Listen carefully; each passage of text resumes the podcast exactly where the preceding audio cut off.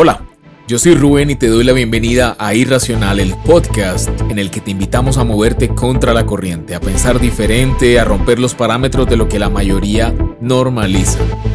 Estamos ya en el tercer episodio de esta apasionante octava temporada llamada Dicotomía y te damos las gracias por estar aquí. Si es la primera vez que nos escuchas, te invito a que antes de continuar vayas al episodio 1 de esta temporada para que le cojas el hilo un poco de café y comenzamos.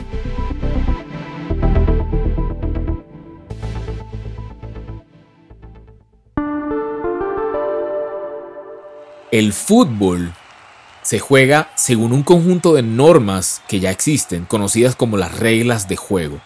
Cada partido se juega usando un único balón específicamente diseñado para la práctica de este deporte con medidas específicas. Dos equipos de 11 jugadores compiten para conseguir que el balón entre en la portería del otro equipo. Esto es lo que todos sabemos se conoce como un gol. El equipo que ha marcado más goles al final del partido es el que gana, y si marcan el mismo número de goles se considera un empate. La regla principal de este deporte es que los jugadores, a excepción de los porteros, no pueden tocar el balón con las manos o los brazos de manera intencionada, pero sí se permite usar las manos en los saques de banda. Aunque los jugadores generalmente usan los pies para mover el balón, pueden usar cualquier parte de sus cuerpos, exceptuando nuevamente las manos y los brazos. Las reglas de juego no especifican cuál es la posición del jugador a excepción del guardameta, del portero. Pero a lo largo del tiempo han avanzado o se han creado posiciones para ciertos jugadores que se vuelven especialistas. De manera general, estos se incluyen en tres categorías principales, los goleadores, los delanteros, pues que como su nombre lo indica, la idea es que marquen goles, los defensas, que se especializan en principalmente evitar que los oponentes marquen goles. Y el medio campo, que lo que hacen es robar, construir juego, eh, conectar con los delanteros y ser como el cerebro o, o donde gravita la estrategia del equipo. Los jugadores de estas posiciones son llamados jugadores de campo para diferenciarlos del portero. A grandes rasgos, esta es la naturaleza de este maravilloso juego llamado fútbol, que a mí me apasiona que suena obvio, pero eh, es, es una ilustración que nos va a servir mucho para este episodio.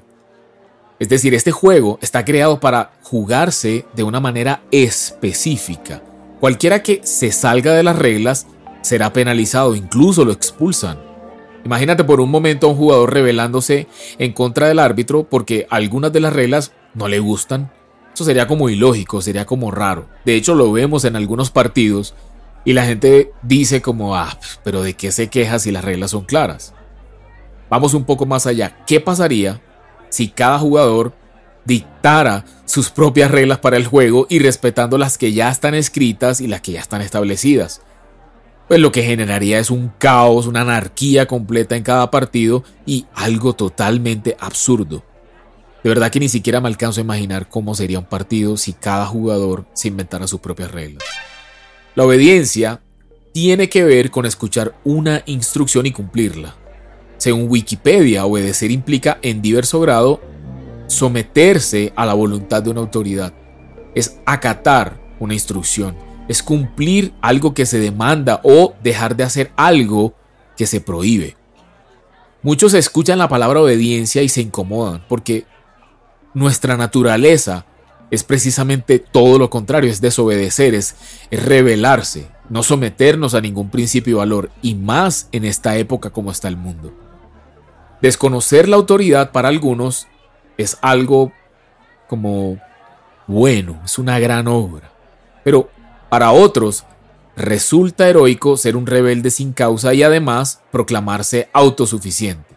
No es que nosotros estemos en contra de la rebeldía, porque Creemos que la rebeldía también tiene su parte positiva e, e incluso a veces es necesaria, pero cuando esta actitud de rebeldía se aleja de la ética, esta desobediencia se convierte en soberbia. y comienza a atentar contra la naturaleza de las cosas. Trae caos, desorden, trae muchas cosas muy malas que tarde o temprano se vuelven contra nosotros. Vamos a hablar de rebeldía positiva un poco más adelante porque creo que vale la pena. Hace un par de días, mientras le, contaba a una persona sobre esta plataforma que se llama Irracional, me di cuenta que la frase, abro comillas, yo creo en Dios a mi manera, cierro comillas, es más común de lo que yo pensaba. Es el sentir de muchas personas y es como muchas otras personas han decidido vivir. O sea, creemos en Dios, pero de acuerdo a lo que me conviene. Dependiendo no de lo que Dios dice y de lo que dejó en la Biblia, sino de lo que nosotros mismos consideramos que debe ser. Pues desconociendo las reglas de juego, nos pasamos la vida haciendo lo que a nosotros nos parece correcto, sin detenernos a pensar en un momento en lo que el que creó todas las cosas considera correcto. Solo hay una manera de creer en Dios, y es la manera que Él mismo estableció. Solo hay una manera de acercarse a Dios, la manera que Dios estableció. No hay dos maneras, no hay tres, no hay miles de maneras, solo una manera. Pero volvamos a las canchas. No es válido jugar fútbol con las manos, como te lo dije hace un momento, y si tú quieres hacerlo, pues sencillamente no estarías jugando fútbol porque las reglas están determinadas. No las puedes romper simplemente porque a ti te parece que el juego debe ser con las manos. Solo hay una manera de jugar al fútbol, y esto es de acuerdo a las reglas constituidas para hacerlo. Bueno, exactamente lo mismo pasa con Dios. Es común escuchar a las personas decir que hay muchos caminos, o peor aún, que todos los caminos espirituales nos llevan al cielo. Es muy cómodo poder elegir desde mi escala de valores las prácticas religiosas o espirituales que me gustan y dejar de lado las que no me gustan. Eso me permite mezclar a la Virgen María que me regalaron con el Buda que traje de un viaje y al mismo tiempo consultar a los ángeles, leerme el tarot, orar a Dios, hacer el rosario, responder amén. Puedo agarrar de cada lado lo que me hace sentir a gusto, lo que está de moda en mi círculo social y dejar aparte lo que a mí, en mi propia interpretación, me parece que no debería ser. Ahí sí, como dice el viejo refrán, el que no sabe para dónde va, cualquier bus le sirve. Y también esto es la aceptación social, la búsqueda constante de que lo que digan de mí sea lo comúnmente aceptado, que esté de moda. Como dice también Proverbios capítulo 14 versículo 12, hay caminos que al hombre le parecen derecho, pero su final es camino de muerte. Pero recordemos que lo que a mí me parece correcto no necesariamente lo es. Porque el hecho de que tú coloques un burro en un parqueadero de un centro comercial, este no se va a convertir en carro. Dios nos ha dado el manual para seguir sus mandamientos, para llevar una vida correcta, para ser felices y sobre todo libres. Dios nos ha trazado el camino a seguir, está claro y está establecido en su palabra, incluso en nuestros corazones. Dios nos ha dado a escoger entre la vida y la muerte y por supuesto nuestra decisión acarrea o bendiciones o consecuencias negativas. Con Dios es blanco o negro, pero el gris no es un color admitido. Las cosas que tienen que ver con Dios precisamente son todo lo contrario a lo que, a lo que es aceptable socialmente. Es decir, no son cosas populares, no son cosas que se hagan virales en redes. Hoy, hoy en día es mejor hablar de Buda que de Jesús. Es mejor meditar con Deepak Chopra que meditar en la palabra de Dios y procurar buscar ahí la solución a todos nuestros problemas. Eso es lo que la mayoría cree y eso es lo que la mayoría adopta hoy en día. Además de nuestra autosuficiencia, las religiones nos han vendido una idea completamente tergiversada de Dios, del Dios de la Biblia. Pero la verdad es que Él está muy alejado de eso que la gente ha construido en el imaginario social.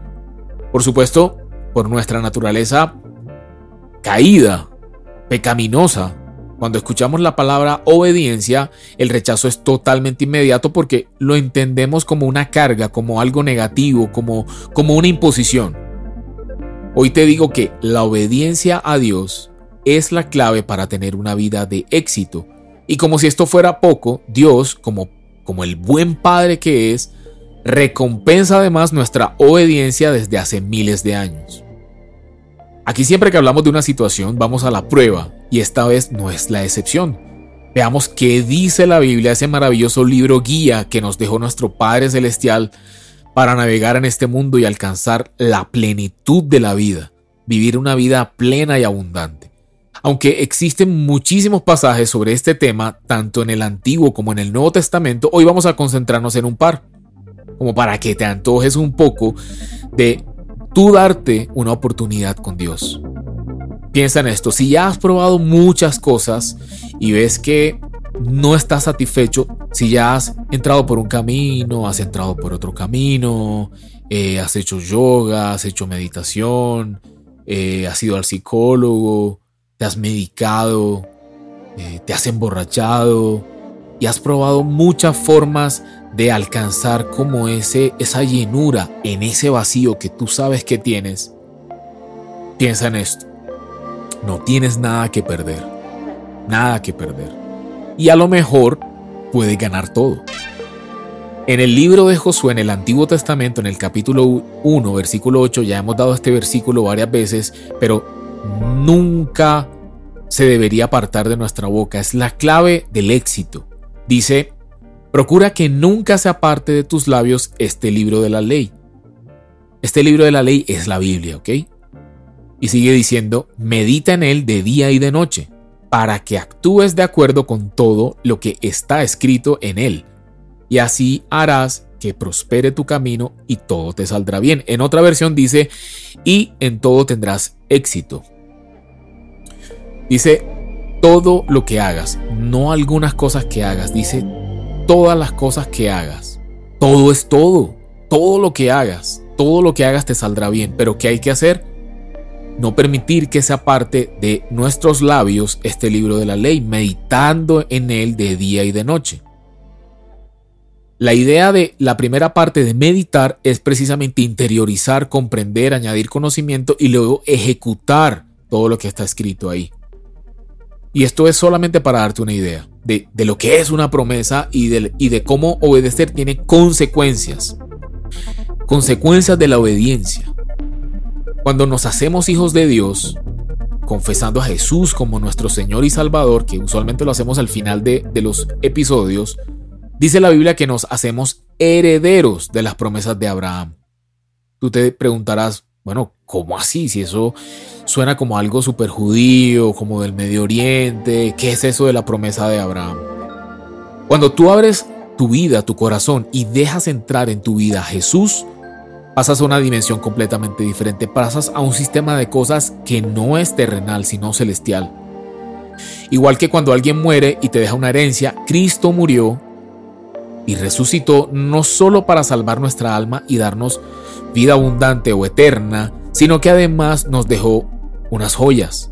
Más de 8000 promesas que están por toda la Biblia y todas, todas son para cogerlas. Es como un gran árbol frutal en el cual tenemos que esforzarnos para alcanzar cada fruta que es una promesa de bendición. Pero hoy nos vamos a enfocar en una de esas joyas, o más bien una de esas promesas de las que casi no se habla y que son muy muy poderosas. Y este episodio o esta parte o este pasaje de la Biblia se llama las consecuencias de la obediencia. Consecuencias, algo que viene solo y está en el capítulo 28 del libro de Deuteronomio, en el Antiguo Testamento, y te la voy a ir enumerando una por una, muy despacio, para que con ayuda de Dios ojalá podamos visualizar juntos lo grandes que son. Ten en cuenta que la obediencia nos da acceso a todas, no a una sí y a otra no, a todas. Y antes de continuar, te quiero decir que al final de este episodio te voy a soltar la bomba principal.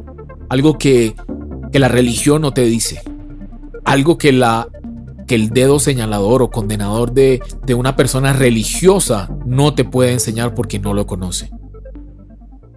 Y en ese capítulo de Deuteronomio, del versículo 1, dice, si tú escuchas con atención la voz del Señor tu Dios y cumples y pones en práctica todos los mandamientos que hoy te mando a cumplir, el Señor tu Dios te exaltará sobre todas las naciones de la tierra. Si escuchas la voz del Señor tu Dios, todas estas bendiciones vendrán sobre ti y te alcanzarán. Ojo aquí, te alcanzarán. No es que tú las vas a alcanzar.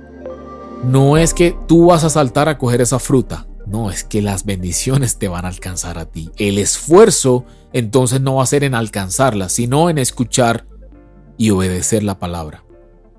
Y la primera que dice es, bendito serás tú en la ciudad y bendito tú en el campo. Serás bendito donde sea. Luego dice, bendito el, fruto de tu vientre, el fruto de tu tierra, el fruto de tus bestias, la cría de tus vacas y los rebaños de tus ovejas. Esto lo podemos traducir a, bendito serás tú en cualquier empresa o negocio o empleo que tengas. Bendita serán tu canasta y tu arteza de amasar.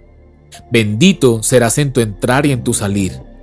Jehová derrotará a tus enemigos que se levantarán contra ti, por un camino saldrán contra ti y por siete caminos huirán de delante de ti.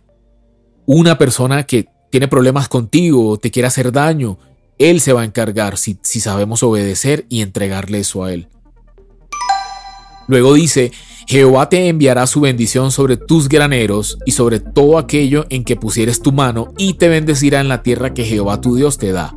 Esto lo podemos traducir como que Jehová va a enviar su bendición sobre tu despensa, sobre tu nevera, sobre tus cuentas de banco y sobre todo aquello en lo que tú pongas tu mano. Cualquier cosa en lo que tú pongas tu mano para trabajar o para abrazar a alguien, Él lo va a bendecir. También te va a confirmar Jehová por pueblo santo suyo, como te lo ha jurado, cuando guardes los mandamientos de Jehová tu Dios y andes en sus caminos. En el Nuevo Testamento, sobre este punto, en el momento en que nos hacemos hijos de Dios, recibiendo a Jesús en el corazón, recibimos el Espíritu Santo y Él dice que ahora somos nación santa, real sacerdocio, linaje escogido. Salimos del mundo, de lo que conocemos como el orden del mundo, o de la estructura o de las formas de pensar del mundo y pasamos a un orden, como te decía hace un momento, celestial. Por otra parte dice, y verán todas las personas o todos los pueblos de la tierra que el nombre de Jehová es invocado sobre ti y te temerán. Y ese temerán es infundirás respeto. La gente dirá, wow, esta persona tiene algo especial en ello, no sé qué es lo que tiene, pero tiene algo especial y yo mejor como que lo escucho y mejor como que no me meto con esa persona. Luego dice, y te hará Jehová sobreabundar en bienes en el fruto de tu vientre, en el fruto de tu bestia y en el fruto de tu tierra, en el país que Jehová juró a tus padres que te había de dar. Y esa palabra o esa frase sobreabundar en bienes yo creo que no necesita traducción. Sobreabundar en bienes es sobreabundar en bienes. Luego dice, te abrirá Jehová su buen tesoro, el cielo, para enviar la lluvia a tu tierra en su tiempo y para bendecir toda obra de tus manos, y prestarás a muchas naciones y tú no pedirás prestado. Ese de que te abrirá su buen tesoro el cielo para enviar la lluvia a, tu tierra en su tiempo, quiere decir que nosotros sembramos un trabajo o un oficio, implica siembra. Si tú eres un artista y de pronto sacas una canción y esa es una semilla, esa es tu semilla, y la labor de nosotros, los hijos de Dios, es tener semillas o crear semillas y sembrarlas, pero la labor de Dios, de papá, es enviar la lluvia a tu tierra en su tiempo, para que esa semilla germine y se multiplique. Por eso dice luego, para bendecir toda obra de tus manos, para que todo lo que hagamos con las manos, nuestro trabajo, prospere y se multiplique y tengamos buena cosecha. Es decir, que genere retorno a esa inversión. Y luego termina diciendo, y prestarás a muchas naciones y tú no pedirás prestado. Y por último dice, te pondrá Jehová por cabeza y no por cola, y estarás encima solamente y no estarás debajo. Si obedeces los mandamientos de Jehová tu Dios que yo te ordeno hoy para que los guardes y cumplas, y si no te apartas de todas las palabras que yo te mando hoy, ni a derecha ni a izquierda para ir tras dioses ajenos y servirles. Estas consecuencias de la obediencia y estos mandamientos, que es la palabra de Dios, que en su punto más primario son los diez mandamientos de Moisés, la ley mosaica. Eso es, lo más primario. Pero la verdadera obediencia hoy es a la fe, a Cristo. Es una justicia que no es una carga impositiva. Y aquí viene la bomba que te estaba diciendo hace un momento. El gran secreto para obedecer a Dios es que no es en tus fuerzas. Él dijo, no vas a codiciar la mujer de tu prójimo. ¿Cómo hace un ser humano para ir por la calle y que una mujer que le parece hermosa no la va a codiciar en su corazón? Porque Jesús dijo, cualquiera que la codicie en su corazón será culpable de adulterio. Delante de Dios ya incumpliste toda la ley porque la ley mosaica, la antigua ley mosaica decía que si tú incumplías uno de los mandamientos, cometías un pecado eras culpable de, de incumplir absolutamente toda la ley. Es decir, que humanamente no es, escúchame muy bien, humanamente no es posible obedecer a Dios. La clave es que una vez recibimos el Espíritu Santo de Dios y nos sumergimos en la palabra de Dios y entendemos el concepto de la justicia de Dios, que lo vamos a hacer una temporada, es la que nos habilita, la que nos capacita para obedecer a Dios y ser llamados justos delante de Dios y herederos de todas las promesas. Entonces, los cristianos, los que creemos en Cristo, la única diferencia que tenemos con el resto de las personas que, es que recibimos el perdón y recibimos la justicia de Dios, que consiste en que Jesús ya pagó por todos los pecados pasados, presentes y futuros. Esto no quiere decir que no nos debemos someter, como te digo, al reglamento, a las reglas de juego. Claro que sí, pero la forma de hacerlo ahora es que no solamente Dios te pide que lo escuches, no solamente te, te bendice por obedecerlo, sino que además te da el poder para que lo obedezcas. O sea, es el paquete completo. Entonces ya no podemos ver la obediencia como una carga impositiva, sino como un orden natural, es algo natural. Por eso la Biblia dice que nos hace, Dios nos hace nuevas criaturas, una nueva creación en el momento en que nos hacemos hijos de Dios. Los nacidos de nuevo son personas que por sus frutos puedes ver que ya cambia su vocabulario, no en sus fuerzas, no porque se obligan, no porque tienen fuerza de voluntad, no, sino que es que no pueden pecar. Esa es la como la gran diferencia. La bandera irracional es ir contra la corriente. Es rebeldía positiva, desafiar, como dice la Biblia, las costumbres del mundo no amoldarnos a lo que aparentemente está bien simplemente por el hecho de que otras personas lo avalan o está de moda. Créeme que para todo este equipo tomar la decisión de renunciar a lo que antes conocíamos no fue fácil. Como humanos tendemos a sobrepensar mucho y queremos racionalizarlo todo, pero una vez hemos estado dentro de la cobertura de Dios, sabemos que todo ha valido la pena. Hoy yo te hablo y te digo, vale la pena. Y de corazón te digo, yo nunca antes fui tan feliz, nunca me sentí tan pleno y tan amado por Dios. Nunca. Antes de terminar, te dejo un verso para, para que medites en él. Y esto lo encuentras en el Evangelio de Mateo, capítulo 7, versículos del 13 al 14. Y dice, entren por la puerta estrecha, porque ancha es la puerta y espacioso el camino que lleva a la perdición, y muchos son los que entran por ella pero estrecha es la puerta y angosto el camino que lleva a la vida y pocos son los que la encuentran. ¿A qué se refiere esto? ¿Quién es la puerta estrecha? La puerta estrecha es Jesús. Es el camino estrecho, el camino de la fe, el camino de la salvación. Es el camino, como te he dicho todo este episodio, impopular. Es el camino que genera que tus compañeros de trabajo se burlen de ti. Es el camino que la carne o nuestro cuerpo no quiere. Porque si fuera por nuestro cuerpo, comeríamos todo el día chocolates o, haríamos cosas indebidas todo el tiempo. Pero el espíritu es el que nos dice qué es lo que está correcto y lo que está correcto no le agrada al cuerpo como dos entidades completamente diferentes. Entonces, son pocos los que pasan por la puerta estrecha, son pocos. Él dijo, son muchos los llamados, pero pocos son los escogidos. Asegurémonos entonces todos los días, solamente a través de la palabra y de la oración, y de entender que no es en nuestras fuerzas. Y te regalo otra perla. No hay condenación para el que está en Cristo. Ninguna condenación hay, debe haber en tu corazón. Escúchamelo muy bien. El arma de Satanás, el arma del enemigo para atarte a la pornografía o a la droga o al alcohol o a las mentiras o a que hagas cualquier tipo de cosa indebida es que te sientas culpable. No hay condenación, no hay culpa para el que está en Cristo Jesús, para el que está verdaderamente con Cristo, con que, está unido por el Espíritu Santo y que ha recibido el Espíritu Santo y se sabe hijo. Los que viven por el Espíritu ya no tienen ninguna condenación. Entonces, no te dejes meter las mentiras en la cabeza de que eres culpable, de que estás sucio y de que Dios está lejos de ti. Él está cerca. Solamente es creerlo. La invitación es que si aún no has hecho a Jesús el dueño y Señor de tu vida, yo te invito a que lo hagas ahora con una corta oración, pero la única condición es asegúrate de querer hacerlo, asegúrate de creerlo. La Biblia dice en Romanos que con el corazón se cree para ser justificados, pero con la boca se confiesa para salvación. Entonces repite conmigo esta corta oración.